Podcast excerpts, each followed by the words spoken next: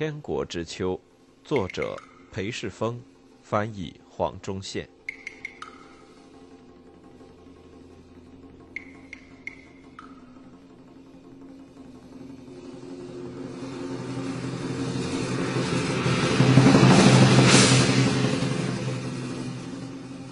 后来，洪秀全康复，洪仁玕看到他大病之后，整个变了一个人，更高、更壮、更聪明许多。这时他变得更好看，肤色白皙，鼻子高挺，他的目光变得锐利，令人难以足视，声音洪亮，大笑时响震全屋。他身体变得更健壮，心智变得更机敏。然后他重拾教鞭，再度准备参加科考，但考运还是不佳。一八四三年，他第四次赴广州参加乡试，再度落榜。就在这一年，另一个族中兄弟在洪秀全的柜子里找到被遗忘的一本书，那是一本中文的基督教布道小册子，名叫《劝世良言》。几年前在广州时，有个传教士塞给洪秀全这本小册子，他把它摆在一旁，未拿来看。这位族中兄弟看了一遍，觉得很有趣。于是洪秀全花了时间仔细研读，语言大彻大悟。他告诉洪仁玕，这本书解开了他六年前的异梦之谜。读了基督教基本信条之后，他茅塞顿开。那个命他斩妖除魔的金须黑袍老者是上帝，助他斩杀鬼魔的长兄是耶稣基督。那些鬼魔是中国人在儒佛寺庙里所拜的偶像。他的兄弟姐妹是汉人同胞。洪秀全自己替自己施洗，然后丢掉他学堂里的孔子牌位。洪仁玕和邻居冯云山是最早皈依洪秀全所创宗教的人，他们在河里替自己施洗，拿掉学堂里的偶像、孔子牌位和肖像。三人开始一起研读，四处搜罗中译的经文。洪秀全向他们讲道，不久就向被他的主张吸引而来的其他人讲道。并以福音书小册子和其他的异梦补充内容。他宣称福音书小册子和异梦互证真实不虚。他深信圣经明显是为他而写。三位信徒洪秀全、洪仁玕和冯云山开始劝自己的兄弟姐妹、妻子、小孩皈依上帝。洪秀全则是上帝派来的先知。传教并非一帆风顺。洪仁玕拆掉孔子牌位。学生因此不再上私塾，他没了收入，也因此挨了哥哥一顿棍打。气愤难平的洪仁玕回道：“我是不是老师呢？孔夫子死了许久，又怎能再教人呢？你为什么迫我拜他呢？”洪秀全和冯云山于1844年离开家乡，向广东省其他村子和远地族人传扬他们的理念。洪仁玕很想同去，但亲戚逼他留下来教书。因为他才二十二岁，他不得不把孔子牌位放回私塾，以使学生愿意回来就读。但即使被困在家乡，他仍使至少五六十名皈依者受洗。比起韩山文一生的传教成绩，这个成绩好多了。随着冯云山在邻省广西山区竹村传教，这个运动日益壮大，势力更广。自治礼拜会迅速出现。为数达数百的追随者自称上帝会的一员，他们把洪秀全当作精神领袖，尽管其中许多人从未见过他。洪秀全以1845年返乡时，洪仁玕注意到他意识形态上的变化，他不再只关注儒家学说，而是以崇拜上帝取代之。他传道时多了一个新的基调，把清朝的满人统治者斥为不当窃居中国者。上帝划分世上各国，以洋海为界，犹如父亲分家产于儿辈。洪秀全向洪仁玕如此解释道：“奈何满洲人以暴力侵入中国，而强夺其兄弟之产业耶？”他的宗教运动渐渐变成了政治运动。到了1847年，上帝会已有约两千名信徒，以客家人居多，在信仰和人数众多的鼓舞下。他们开始捣毁佛像和佛寺，引来当局的怀疑。到了1849年，独立礼拜会已出现信徒因神灵附体昏厥、痉挛、说灵语情形。他们希望洪秀全指点他们所说的灵语里哪些来自上帝，哪些来自魔鬼。1850年，瘟疫肆虐广西，病人向洪秀全的上帝祷告即可痊愈的说法传开之后，信徒大增，无数人加入了上帝会。瘟疫平息后，他们把自己得以活命归功于洪秀全的宗教。但这些都还不足以催生出军队。真正使局面改观的因素，乃是从外地移来广西的客家人和当地人发生的土客械斗。较晚来的客家人争夺土地和水权，住在当地较久的本地家族蔑称他们是闯入者。一八五零年秋，几个客家庄和本地人村庄爆发械斗，本地人烧掉了客家人的房子，客家人找上帝会寻求保护和支持。早已对这个教派心存猜忌的当地官府，这时开始认定他为乱民的庇护所。但据洪仁玕的说法，洪秀全早就预料到此事，耐心等待时机。随着土客械斗蔓延开来，认为乱子是客家人搞出来的清朝官员派了一队士兵搜捕洪秀全和冯云山。附近的一个上帝会礼拜会得到消息，拿起剑矛前去解救他们的领袖。他们三两下就击败人数居于劣势的官军。洪秀全首次发出号令，要该地区所有上帝会信徒聚集于一地。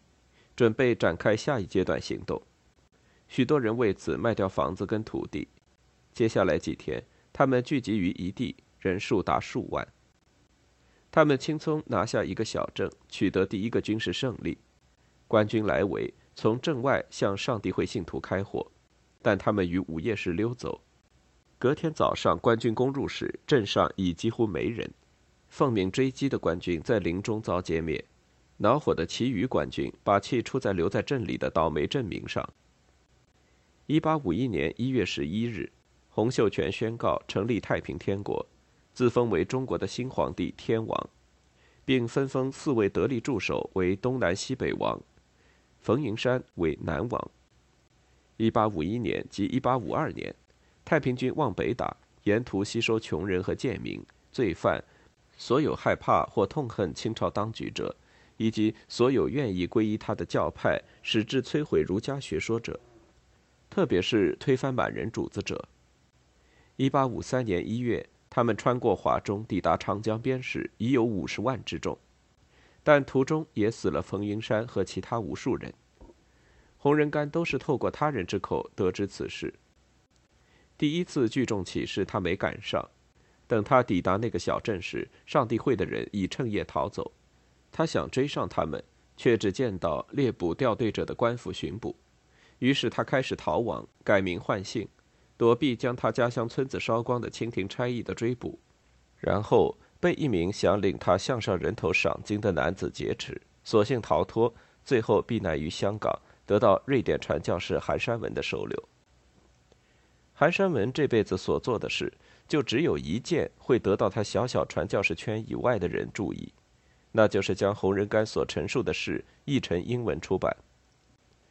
他这么做是因为那份陈述使他相信一件事：这场叛乱在他眼中最神奇、最不可思议、最令人惊讶的地方，从中国内陆起事欲推翻满人的叛军是基督徒。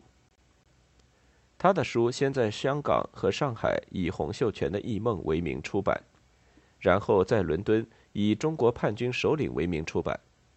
那其实无异于宣传册子，意欲让英语世界的读者相信，太平叛军和他们拜一样的上帝。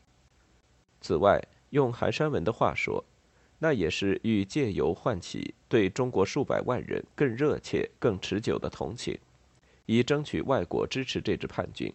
而他所谓的中国数百万人，当然不是指那些仍效忠于满人的中国人。最后，韩山文出版此书，以为太平天国募款。由于他与洪仁玕的友谊，他已成为该运动的热情支持者。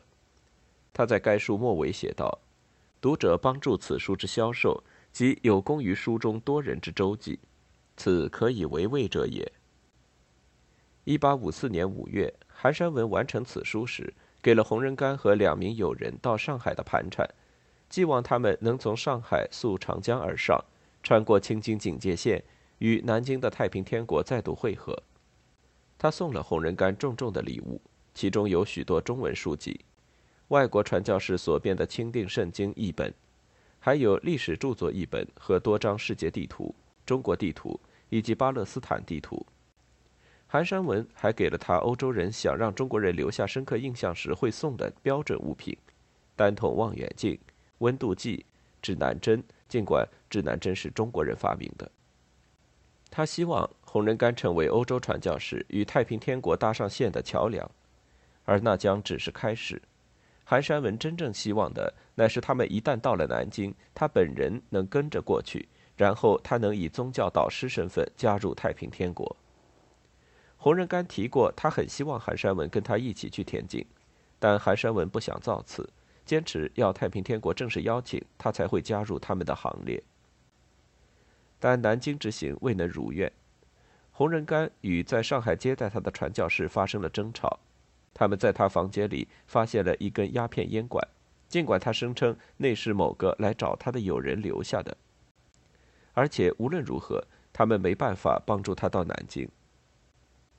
上海的中国人居住区及上海县城。当时由一个支持太平天国的秘密会社小刀会控制，而那个会社不相信他是天王的亲戚，不愿帮他。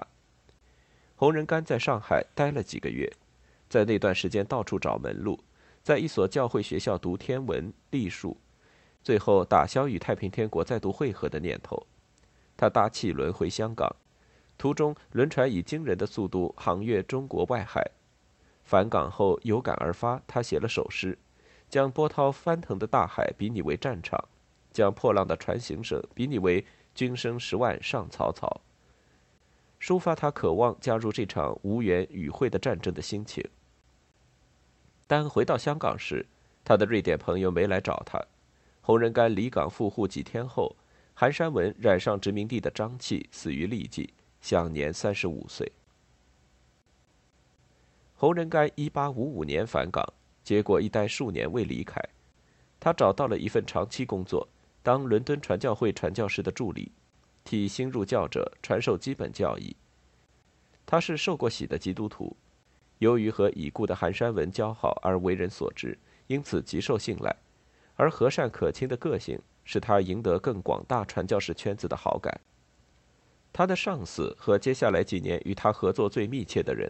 是身体笨重、留着大络腮胡的苏格兰籍传教士李雅各。当时，李雅各正致力于将整套儒家典籍及炼狱般的科举考试的命题来源译成英文。李雅各与洪仁玕合作无间，常一起讲道。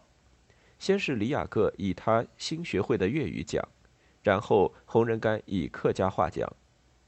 与过去的做法不同的是。洪仁玕在香港的讲道内容反映的是李雅各的理念，而非他族兄的理念。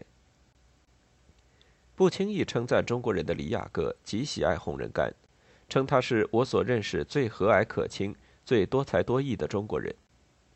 李雅各女儿赞同此说，说他坏脾气的父亲对洪仁玕特别喜爱，极为敬佩，几乎没有其他中国人得到过他这样的喜爱和欣赏。洪仁玕的个性里的确有某个地方。谦逊的特质，聪明的特质，得到与他共事的许多教师注意。另有一位传教士称他是能力出众、人品极佳的人，对基督教真理有明确且高明的认识。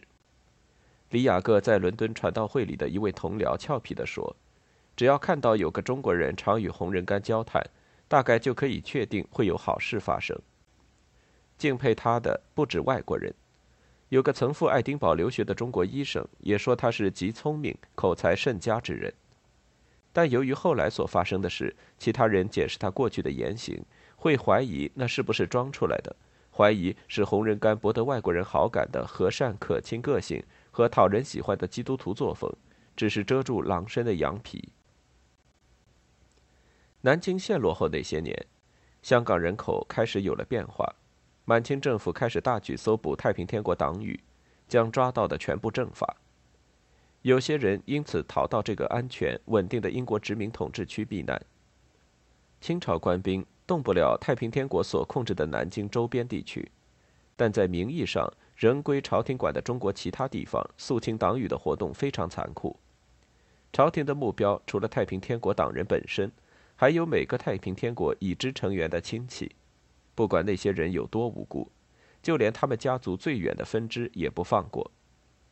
在广州，距珠江出海口的香港只约一百五十公里。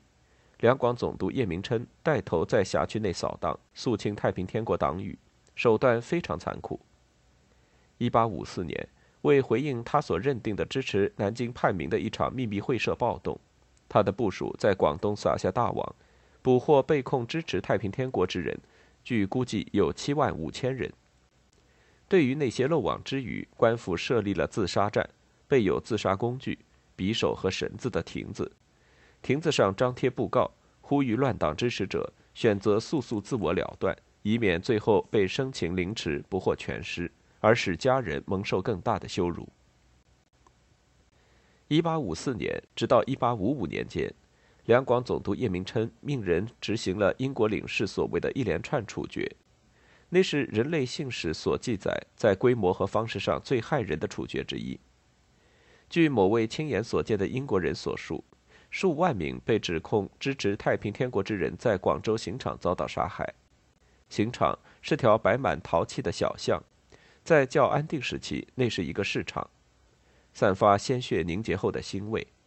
他说，数千人死于刀下，数百人以十二人为一组绑在一起丢入河里。他看着那些人遭处决，大为惊骇。一名刽子手抓住被绑着跪在地上的囚犯的顶脊。另一名刽子手挥刀砍下他的头，那地方非常窄小，但刽子手手法利落。这名目击者看了四分钟就看不下去，而在这四分钟内，他算过共有六十三颗人头落地。他写道：“场面很恐怖，断手、断脚、断头的躯体，几十具布满整个刑场，无头躯体之间散落许多剥掉皮的肉块。现场有数只箱子。”等着装砍下的囚犯人头送到总督面前，以证明已执行应刑的处决。但砍下的人头太多，箱子装不下，最后刽子手只把耳朵装箱，仅此一箱箱满意。另一名目击行刑场面的是中国人荣宏，他于1854年自耶鲁大学毕业，这时刚从美国回来不久。已完全美国化的他，希望为朝廷效力，希望以美国为师，推动教育改革。他先到广州，以拾回他几乎忘光的中国话，却在刑场看到这一幕，使他重新思考该不该支持一个容忍如此野蛮行径的政府。诚如他所述：“呜呼！至则但见场中流血成渠，道旁无手之尸纵横遍地，盖以杀戮过重，不及掩埋。”而被屠戮者太重，且因骤密一辽旷之地，为大矿以容此重石，一时颇不易得，故所任其暴露于烈日之下。十方盛夏，寒暑表在九十度或九十度以上，至刑场四围两千码以内，空气恶劣如毒雾，此累累之沉尸，最新者暴露亦已二三日。广州大肆处决人犯，大大改变了香港的命运。大批难民涌入这个殖民统治区，除了性命受到两广总督手下威胁的逃犯，还有来自华南想找个较安稳地方经营事业的富商。这些新移民盖房子，推高既有房屋的租金，创立新的贸易公司，为香港注入旺盛的新活力，使香港欣欣向荣。传教士大为欣喜。原本洋传教士要到广州并不容易，如今看来，反倒可能所有广州人都来到了他们跟前。广州城残酷血腥的镇压，也使外界对朝廷有了新的认识，并感到心寒。就连质疑太平天国动机的外人都无法替现行政权回应太平天国时做法的野蛮可怕辩解。李雅各很清楚，他的三十三岁助手洪仁玕是太平天王的族弟。但他远不如韩山文那样欣赏这些叛军，他坚决认为，只要太平天国的教义是来自他们所谓的天王，而非来自受认可的教派，他们就不是真正的基督徒。此外，还有他很不能接受的是，洪秀全自认是耶稣基督之弟。李雅各很喜欢洪仁玕，但他对洪仁玕的大家族所为大体上不感兴趣，一再劝他别想着南京的事。应全心奉献于香港的传道和进修，因为他深信，如果情势照目前这样继续扩大，全中国迟早会被打开，届时传教士将通行无阻。洪仁玕本人似乎谨记李雅各的劝谏，几年时光就这么过去。他接下多种职务，除了陪李雅各四处跑，还赴狱中探望囚犯，赴医院讲道。香港有一所传教士创办的学校，名叫英华书院。洪仁玕在该校教中国基督徒学生中国历史和文学，也协助李雅各英译儒家经典。就是他为了在清帝国当官这个以洋气的梦想而精通的那些典籍。在华北的内战陷入僵局，华南因报复行动而动乱不已之际，洪仁玕在香港当李雅各的助手，安全、安静、有效率的工作。太平天国的统治找不到他，若抓到他，会将他就地正法的清朝官员也找不到他。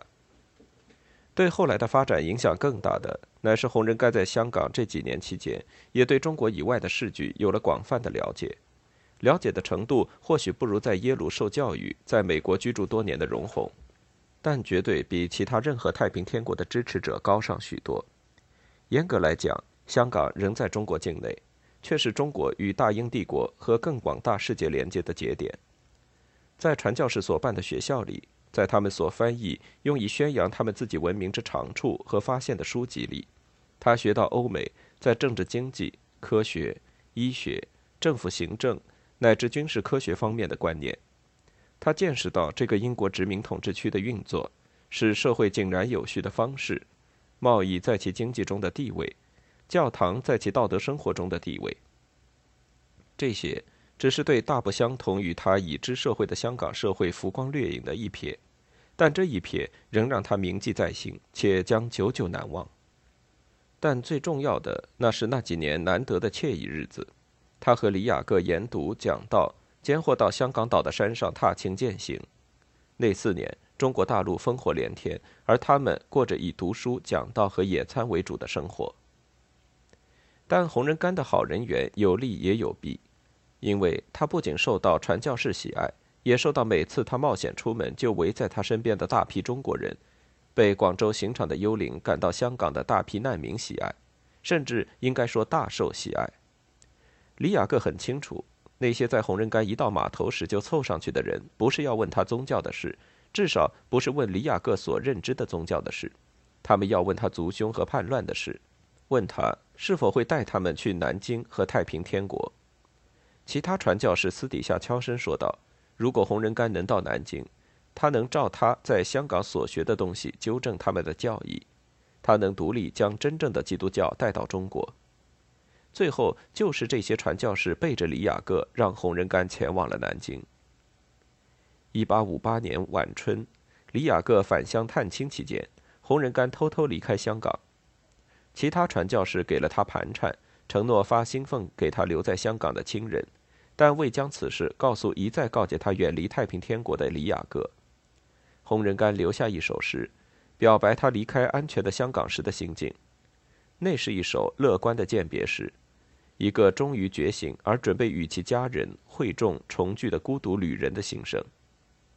枕边惊听雁南征，岂是风帆两岸明？未切琵琶挥别调，聊将诗句壮行经。一身春草波声色，地阁关山雁有情。把袖徽州耳莫顾，英雄从此任纵横。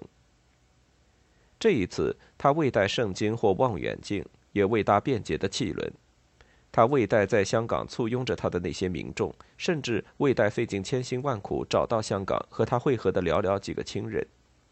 他留下族兄当李雅各家的管家免去后顾之忧。然后乔装改扮只身启程踏上跋涉一千一百公里横越受战火蹂躏的中国大地前往南京的陆路之旅。